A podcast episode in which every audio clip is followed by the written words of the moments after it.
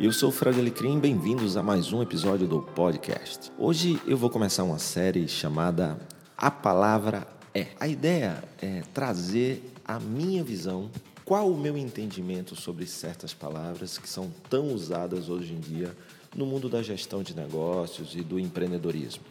A ideia não é trazer um conceito que eu busco em livros, mas como eu vejo praticamente que seria o que seria o significado dessa palavra.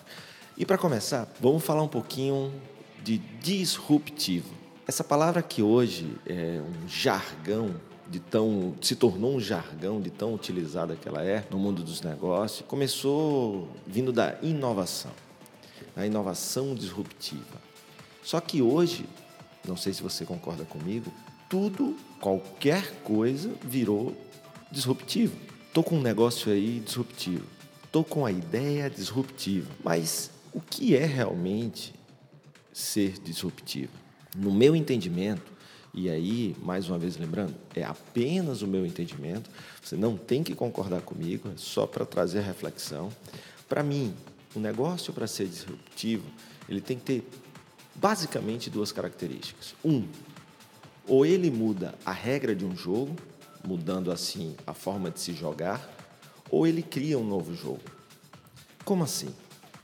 Vamos ver o exemplo da Netflix. O jogo de locação de vídeos foi dominado durante muito tempo pelo varejo físico, que tinha a Blockbuster como sua grande referência. Com o passar do tempo, surgiu uma empresa chamada Netflix que, ao invés de oferecer a locação de vídeos de uma forma tradicional como a Blockbuster oferecia, ou seja, você sai de casa, vai em uma das lojas de locadora, loca um filme, você tem direito a ficar um tempo com aquele filme.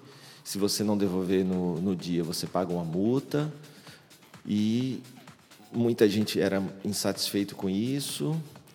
E com o, o avanço da internet, com a melhoria das conexões, surgimento de banda larga, surgiu uma oportunidade de mudar a regra do jogo, mudando assim o jogo. O que o Netflix trouxe foi uma forma de você continuar locando filmes, ou seja, esse é o jogo, séries, porém sem sair de casa e sem ter que pagar uma multa, podendo ver aquele filme quantas vezes você quiser, afinal de contas você tem uma assinatura mensal que te permite assistir aquele filme quantas vezes quiser, a hora que quiser, aonde você estiver, inclusive. Você não precisa estar em casa com um equipamento de Blu-ray ou de DVD ou de VHS né, há muito tempo atrás.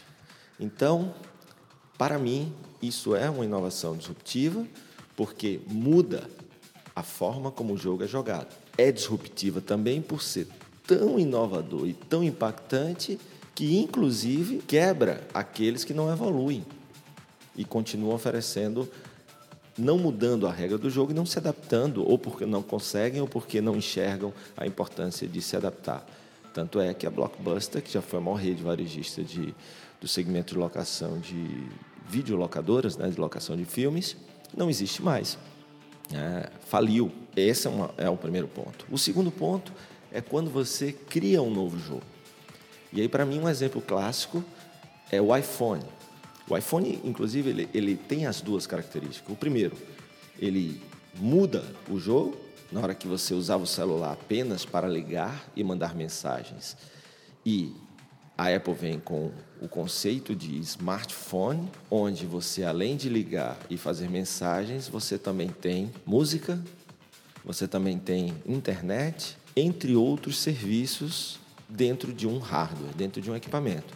Então, você muda a forma como você se comunica, mudando a regra do jogo, mudando o jogo, mas você cria um novo jogo de entretenimento, de comunicação, de trabalho, criando uma nova categoria, a categoria de smartphones. Parando um pouquinho para pensar, nem tudo é disruptivo no meu ponto de vista, ele precisa ter essas duas características. Muda a regra do jogo, mudando assim a forma de se jogar, ou cria-se um novo jogo. E aí, o que é que você acha? Você concorda, discorda? O que, que é ser disruptivo para você? Vou adorar receber os seus insights, as suas ideias e sugestões aqui para falar e pensar sobre novas palavras. Então, esse é o primeiro episódio do nosso podcast de uma série A Palavra É. Espero que você tenha gostado. Não esqueça de assinar o, o podcast no soundcloud.com.br Fred Alecrim ou no